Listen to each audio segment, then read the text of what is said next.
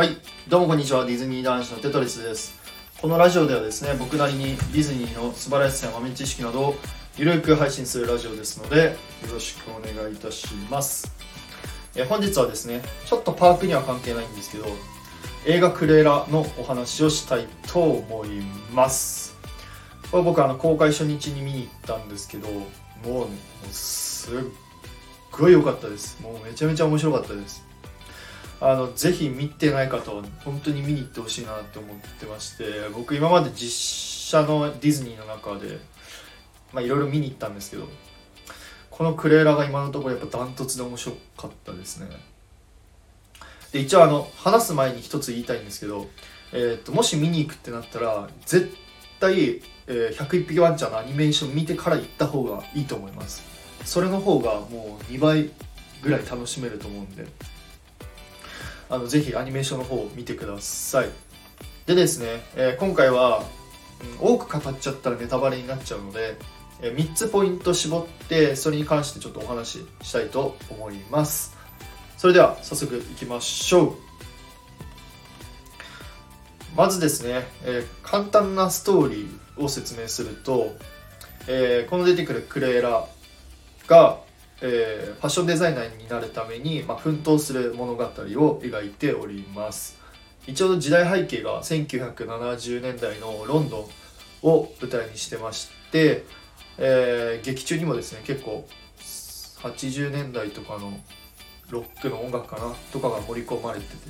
えー、る映画となっております。でですね、えー、早速その1つ目のポイントなんですけど、えー、この1つ目のポイントトは、まあ、個人的になんですけど洋服のこだわりとあの音楽が本当にマッチしてる映画かなと思いました。この洋服がですねすごい細部のまで結構こだわってて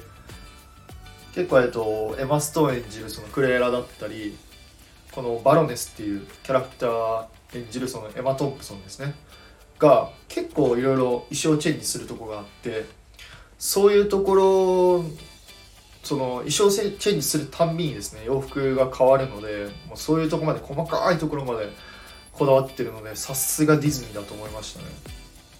で音楽に関しても先ほど言ったんですけどそのロックの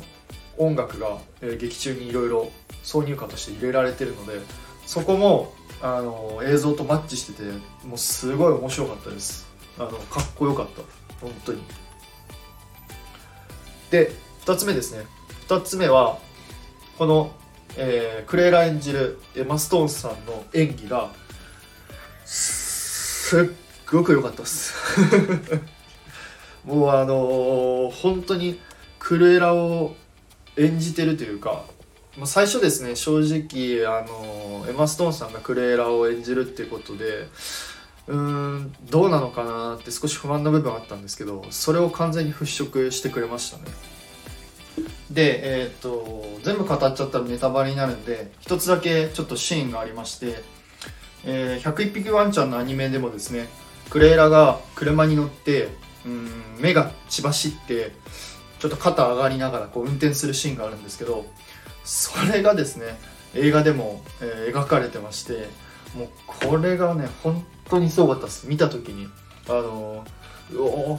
エマストーンめちゃめちゃうまいなと思って。かそういうあのアニメーションの何ですかね。アニメーション見てる人でもこう楽しめるというかそういうところのシーンもあの忠実に再現してたのでそこもすごい面白かったです。で最後3つ目ですね、えー、3つ目はですねこのもうジャスパーとホーレスがもういいキャラしてます。本当に。あのこれジャスパーとホーレスってあのクルエラのですね一応手下というか仲間みたいなキャラクターなんですけどこの映画ではですねこのクレーラを、うん、支えるというかあの協力してくれるいい仲間なんですよねジャスパーとホーレスが。この2人がですね本当にとてもいいキャラしてるなと思いました。ジャスパーはしっかりしてるしホーレスはちょっとおとぼけな感じもですねあの映画で再現されてたのでそこもめちゃめちゃ良かったですね。本当にこの俳優さんも僕初めて知ったんですけどあの上手だなと思いましたね。今後も楽しみにしてます。本当。すいません。以上です。いかがでしたでしょうか？今回はですねクレーラーの映画についてお話しさせていただきました。本当はちょっともうちょいいろいろ話したいんですけどまた話しちゃったら長くなるので、えー、このぐらいにしておきます。あのぜひぜひ本当に見てない方は見てほしいのでまあ多分吹き替えでも、えー、字幕でもどちらでも多分楽しめると思うのであのぜひアニメーション見た後にクレーラーを見ていただいたら面白いと思います、えー、ラストにも注目です。ありがとうございます。それではまた次回の配信でお会いいたしましょう。テトリスでした。バイバイ。